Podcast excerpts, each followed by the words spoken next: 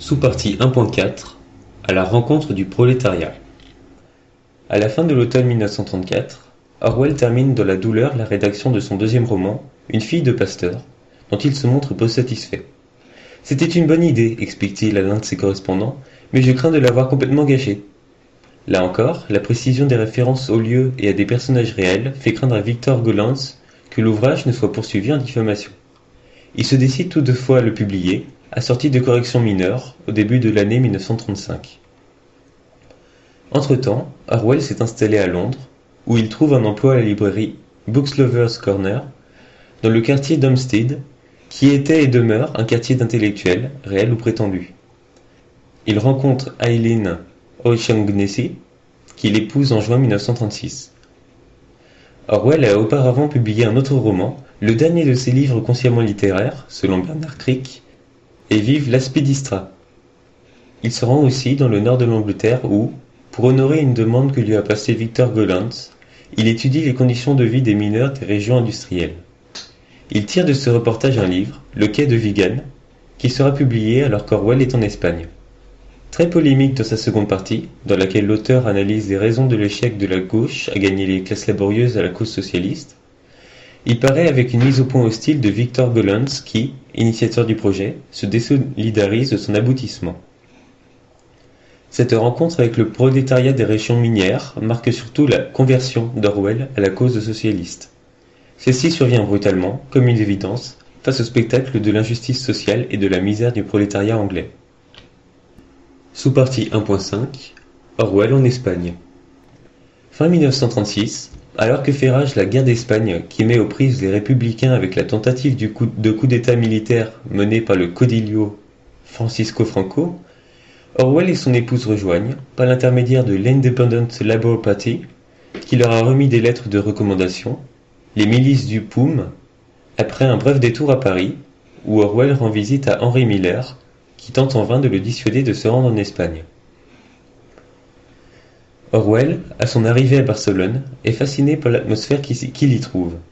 Lui qui l'année précédente se désolait de ne pouvoir rompre la barrière de classe qui sépare le bourgeois qu'il est de ces prolétaires qu'il était allé rencontrer, empêchant toute rencontre véritable entre les uns et les autres, découvre là une société dans laquelle cette barrière, à ce qui lui semble, est en train de s'effondrer. Les milices du POUM, notamment, dans lesquelles il est nommé instructeur, grâce à l'expérience acquise dans ce domaine lors de ses années birmanes, lui apparaissent comme étant une sorte de microcosme de société sans classe. Après avoir passé quelque temps sur le front d'Aragon, Orwell retourne à Barcelone, où il, où il, participe aux troubles de mai qui opposent les forces révolutionnaires au gouvernement catalan et au PSUC, et qui verront la victoire de ces derniers. Il retourne au front où il est blessé à la gorge. Démobilisé, contraint de quitter clandestinement l'Espagne pour ne pas être arrêté, le POUM, dénoncé comme un parti fasciste par la propagande du PSUC, est déclaré illégal le 16 juin 1937, Orwell et son épouse gagnent la France, d'où ils rejoignent l'Angleterre. Orwell, à son retour à Londres, est atterré par la manière dont les intellectuels de gauche, en particulier ceux qui appartiennent ou sont proches du Parti communiste, rendent compte de ce qui se passe en Espagne, et notamment par les calomnies répandues sur le compte du POUM, systématiquement accusé d'être soit une organisation fasciste, soit une organisation manipulée par les fascistes. C'est dans l'optique de rétablir la vérité quant aux événements dont il a été témoin qu'il entreprend alors de rédiger son Hommage à la Catalogne qui fait paraître, avec quelques difficultés, en avril 1938. À partir de ce moment, écrira-t-il en 1946, tout ce qu'il a écrit de sérieux a été écrit, directement ou indirectement, et jusque dans la moindre ligne, contre le totalitarisme et pour le sociétarisme démocratique. Sous-partie 1.6 Le patriotisme révolutionnaire. Alors que la menace d'un nouveau conflit européen se fait de plus en plus précise, Orwell défend une position anti-guerre et critique l'antifascisme des fronts populaires. Cette guerre ne servirait, selon lui, qu'à renforcer les impérialismes européens, qui ont beau jeu de se présenter, face à la menace fasciste, comme des, comme des démocraties, alors qu'ils exploitent sans vergogne 600 millions d'êtres humains privés de tout droit. Quelques mois plus tard, pourtant, il change radicalement de sa, position sur le sujet. Alors que le Parti communiste, qui appelait auparavant à la lutte contre les dictatures fascistes, se découvre pacifiste à la suite du pacte germano-soviétique, Orwell découvre que, dans le fond, il a toujours été un patriote. Contrariant le désir qu'il avait de s'engager dans l'armée, sa faible santé le fait réformer. Malgré celle-ci, il s'engage en 1940 dans la Home Guard, milice de volontaires organisée par l'État et créée dans le but de résister à l'invasion nazie dans le cas où les Allemands parviendraient à débarquer en Grande-Bretagne. Par ailleurs, en 1941, il est engagé comme producteur à la BBC, diffusant émissions culturelles et commentaires de guerre à destination des Indes. Parallèlement à ses activités, Orwell envoie régulièrement des articles, les Lettres de Londres, à la revue américaine d'inspiration trotskiste The Partisan Review.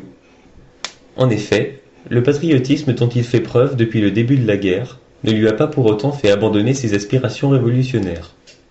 Bien au contraire, il estime que la victoire de la Grande-Bretagne sur les dictatures fascistes passera nécessairement par la révolution sociale en Angleterre, révolution dont il voit les signes avant-coureurs dans le mécontentement croissant des classes populaires face aux privations dues à l'état de guerre, qui ne frappe pas les couches supérieures de la société, et au revers militaire de l'armée anglaise, revers causé selon lui par l'incurie des dirigeants militaires et politiques. De son point de vue, la Home Guard lui apparaît comme étant ce peuple en armes qui renversera, au besoin par la force, le pouvoir en place avant de défaire les armées hitlériennes. Il développe ses points de vue dans son essai intitulé Le lion et la licorne, qui paraît en 1941 de la collection Searchlight dont il est le cofondateur. En novembre 1943, Orwell démissionne de son poste à la BBC. Il devient alors directeur des pages littéraires de l'hebdomadaire de la gauche travailliste The Tribune et entame la rédaction de La ferme des animaux. Sous-partie 1.7 Les dernières années. Orwell achève l'écriture de La ferme des animaux en février 1944. L'ouvrage ne paraît pourtant qu'un an plus tard, en août 1945. Entre-temps, le livre est refusé par quatre éditeurs. La mise en cause radicale de l'URSS semble prématurée, à un moment où les hostilités contre l'Allemagne hitlérienne ne sont pas encore achevées. En 1945 toujours, Orwell, qui a démissionné de son poste au Tribune, devient envoyé spécial de The Observer en France et en Allemagne, où il est chargé de commenter la vie politique. Il est à Cologne en mars lorsqu'il apprend que sa femme, atteinte d'un cancer, vient de mourir. Il rentre à Londres et entame la rédaction de ce qui va devenir son œuvre la plus célèbre, 1984. En parallèle, à partir d'août 1945, il devient vice-président du Freedom Defense Committee, présidé par le poète anarchiste Herbert Read, qui s'est fixé pour tâche de défendre les libertés fondamentales des individus et des organisations et de venir en aide à ceux qui sont persécutés pour avoir exercé leur droit à la liberté de s'exprimer, d'écrire et d'agir. Orwell soutient le comité jusqu'à sa dissolution en 1949. En cette même année 1949, il publie 1984, qu'il a achevé à la fin de l'année précédente.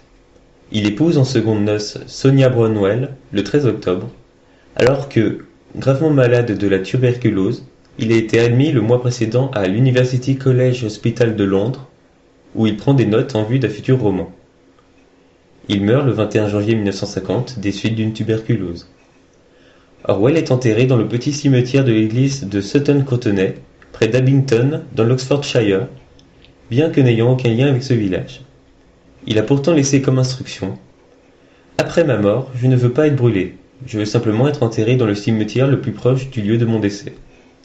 Mais son décès ayant eu lieu au centre de Londres, et aucun des cimetières londoniens n'ayant assez place pour l'enterrer, sa veuve, Sonia Brownwell, craignant que son corps ne soit incinéré, a demandé à tous ses amis de contacter le curé de leur village d'origine pour voir si leur église disposerait dans son cimetière d'une place pour l'y enterrer.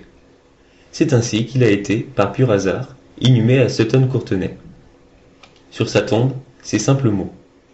Eric Arthur Blair, né le 25 juin 1903, mort le 21 janvier 1950. Sans aucune mention ni à ses œuvres, ni à son nom de plume, George Orwell. Après sa mort, sa veuve a fait publier une collection de ses articles, essais, correspondances, ainsi que quelques nouvelles sous le titre de Collected Essays, Journalism and Letters, 1968. The Complete Works of George Orwell, 20 volumes, première édition des œuvres complètes d'Orwell, a été achevée de publication en Angleterre en 1998. Partie 2 Anecdote Sous-partie 2.1 Orwell délateur Le 11 juillet 1996, un article, publié dans le quotidien anglais The Guardian, explique que George Orwell, en 1949, a collaboré avec l'Information Research Department, une section du ministère des Affaires étrangères britannique liée au service de renseignement, par l'intermédiaire d'une fonctionnaire de celui-ci, Celia Kirwan. Orwell aurait livré à cet agent une liste de noms de, journalistes et d'intellectuels crypto-communistes, compagnons de route ou sympathisants de l'Union soviétique. La réalité de cette collaboration est prouvée par un document déclassifié à la veille par le Public Record Office. L'information est reliée en France principalement par les quotidiens Le Monde, 12 et 13 juillet 1996, et Libération, 15 juillet 1996. Le public français apprend à cette occasion que l'auteur de 1984 dénonçait au Foreign Office les crypto-communistes, Le Monde, 13 juillet 1996. Dans son numéro d'octobre 1996, le magazine L'Histoire va plus loin encore, expliquant qu'Orwell aurait spontanément participé à la chasse aux sorcières organisée contre les intellectuels communistes par le Foreign Office. En revanche, ces articles omettent de mentionner qu'Orwell est un ami personnel de Celia Kirwan, belle-sœur de l'écrivain Arthur Koester, elle a, en 1945, repoussé la demande en mariage d'Orwell, veuve depuis quelques mois. Celle-ci, à l'occasion d'une visite à l'auteur de L'hommage à la Catalogne, lui confie travailler alors pour un service gouvernemental chargé de recruter des écrivains et des intellectuels susceptibles de produire de la propagande antisoviétique. Orwell, après lui avoir donné les noms de quelques personnes de sa connaissance lui paraissant aptes à être recrutées, propose à Celia Kirwan de lui communiquer, à titre privé, les noms d'autres personnes qu'il est, pour beaucoup de, notoriété publique, et, en raison de leurs convictions politiques, inutile d'approcher. La fameuse liste, déclassifiée en 2003, mais curieusement, déjà mentionnée dans la bibliographie de Crick parue en 1980, ne dit pas autre chose, et tout laisse à penser que la collaboration d'Orwell s'est réduite à cela. John Newsinger, dans sa biographie politique d'Orwell, a par ailleurs rappelé que George Orwell a à plusieurs reprises manifesté, à la fin des années 1940, son hostilité à toute tentative d'instaurer un macartisme anglais. Le détail de cette affaire se retrouve dans le pamphlet Orwell devant ses calomniateurs, publié par l'Encyclopédie des nuisances aux éditions Ivrea. De manière plus succincte, Simon Leys aborde la question de la réédition de son essai Orwell ou l'horreur de la politique, 2006. Sous-partie 2.2 George Orwell et Aldous Huxley à Eton. Le futur auteur du Meilleur des mondes enseigna brièvement le français à Eton, en remplacement d'un professeur titulaire parti à la guerre, où parmi ses élèves figurait le futur auteur de 1984. Apparemment, Orwell appréciait Huxley, qui leur apprenait des mots rares et étranges de manière assez concertée. Se souvient Stephen Rusinman, ami et condisciple d'Orwell à cette époque, qui ajoute qu'il était un professeur d'une totale incompétence. Il n'arrivait pas à faire respecter la discipline et était tellement myope qu'il ne voyait pas ce qui se passait, si bien qu'il était constamment chahuté, ce qui énervait passablement Orwell, qui trouvait que c'était cruel. Rosinman conclut pourtant que les cours dispensés par Aldous Huxley ne furent pas inutiles aux jeunes gens. Le goût des mots, de leur usage précis et signifiant nous resta. En cela, nous avons une grande dette envers lui. Partie 3. Œuvre.